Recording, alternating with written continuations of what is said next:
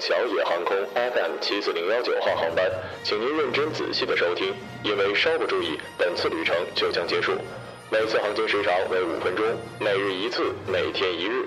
空少小城、乘务长小城、机长小城将竭诚为您服务，祝您旅途愉快。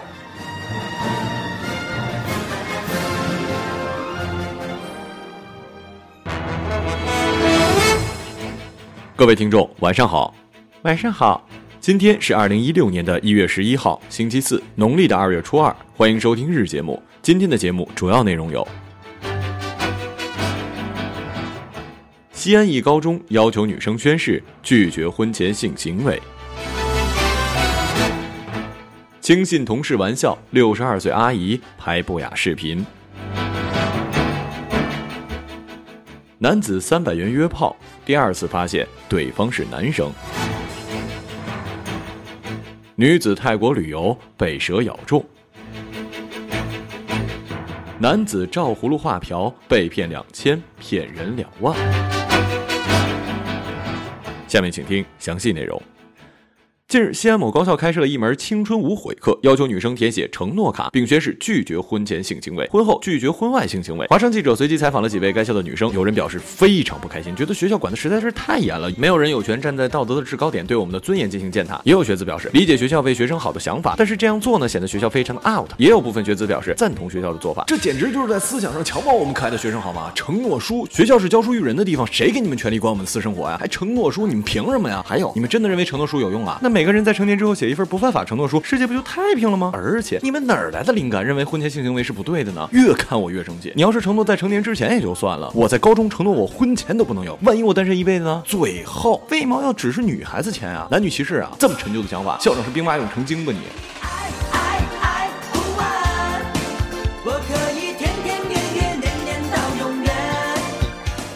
阿婆刘梅呢，今年六十二岁，在海口的一家饭店做洗碗工，谈及不雅视频，她羞愧难当，说她以为那是同事开的玩笑，不曾想被人外传，还影响到了她的生活。这段视频呢，长约七秒。阿婆回忆说，约十天前她在宿舍刚洗完澡，穿着条裤子，赤着上身走出厕所，遇到了跟她同住一宿舍的服务员小丽。小丽提出给阿婆拍照，阿婆以为是开个玩笑，就按照小丽教的话都说了，录制了这段视频。不曾想被外人传，还影响了她的生活。哎呀，人家都是阿婆了，都六十了，那些相互传阅的好事者真太没人性了吧？虽说快播已经查封了，你要是想学习，你可以去百度云呢。在这里也是跟阿婆说一句。过一段时间就好了。你看冠希哥不也没事了吗？三里屯不也没人谈了吗？我叫陈冠希，我不知道我的名字，你有没有忘记？你还记得我吗？还记得我？男子邱某在微信上认识了一名自称是白某的女子，看到微信照片中的该女子面容姣好，邱某动了心思，在微信中提出以支付三百元费用为条件，在白某家过夜。白某同意了，随后邱某便用微信红包将钱转发给对方。当晚二人即在白某的住处发生了性关系。谁料想在第二次两人缠绵的时候，邱某突然发现白某不是女性，便向白某索要之前支付的三百元。被拒绝之后，邱某冲到白某家的厨房，拿起菜刀将白某砍伤，抢走钱包逃离。民警接到报警之后，很快在白某的住处附近将邱某抓获。邱某啊，你这明显是吃完饭就骂厨子呀！就算是淘宝，你发现了食物与原图不符，那应该是收货时检。查呀！您都使用完毕了，说要退款，这没道理呀！而且看样子货物还是包邮的好吗？也曾黯然心碎，这是爱的代价。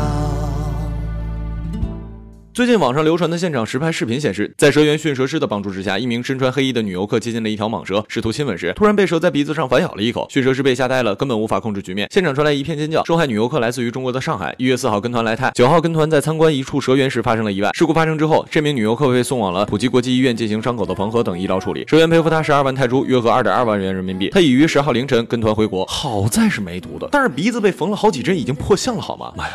看到这条消息之后，我是一阵阵后怕呀。我去泰国的时候呢，也有。这个项目也有跟游客亲密接触，我就胆小，吓得直接从第一排窜到最后一排，伸手从未有过这么灵巧。万一被咬，我还怎么靠我花瓶般的面容吃饭了呢？对不对？我是胆小鬼，还是小心翼翼？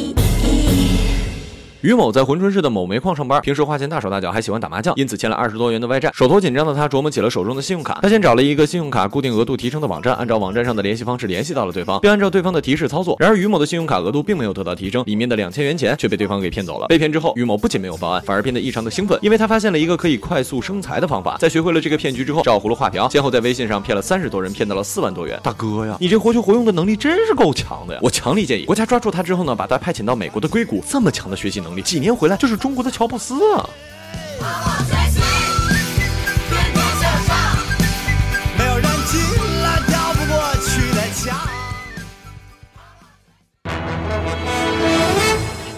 今日人物 Lisa，南方女孩艾特 Lisa 仔要努力向上，在由沈阳发出的高铁上邂逅了一位帅气的小伙，对其一见钟情，并发微博寻人。女孩发微博称：“您好，我想找一个人。二零一六年的一月五号早上七点零七分，坐 G 三九四动车哈尔滨西站到沈阳北，我三车十四 C，他好像是三车十四 D 的座位，大概一百九十左右的警察。他穿的衣服和水杯印着 Police。我的手腕和帽子、围巾掉了，他帮我捡起来。行李箱也是他帮我提下来的。动车刚准备靠站的时候，我就急着拿东西。他提醒我不用着急，还有十多分钟才到站呢。可以看出他对这趟车很熟悉。由于我赶飞机没来得及问他的联系方式，现在好后悔。能帮我找？”到他吗？拜托拜托，他用的是华为手机，聊天的时候好像说是要到青岛，能帮我找到他吗？如果您能帮我找到他的联系方式，但不方便透露，请您告诉他我在找他好吗？如果他本人同意再联系我，拜托你一定要帮我查找好吗？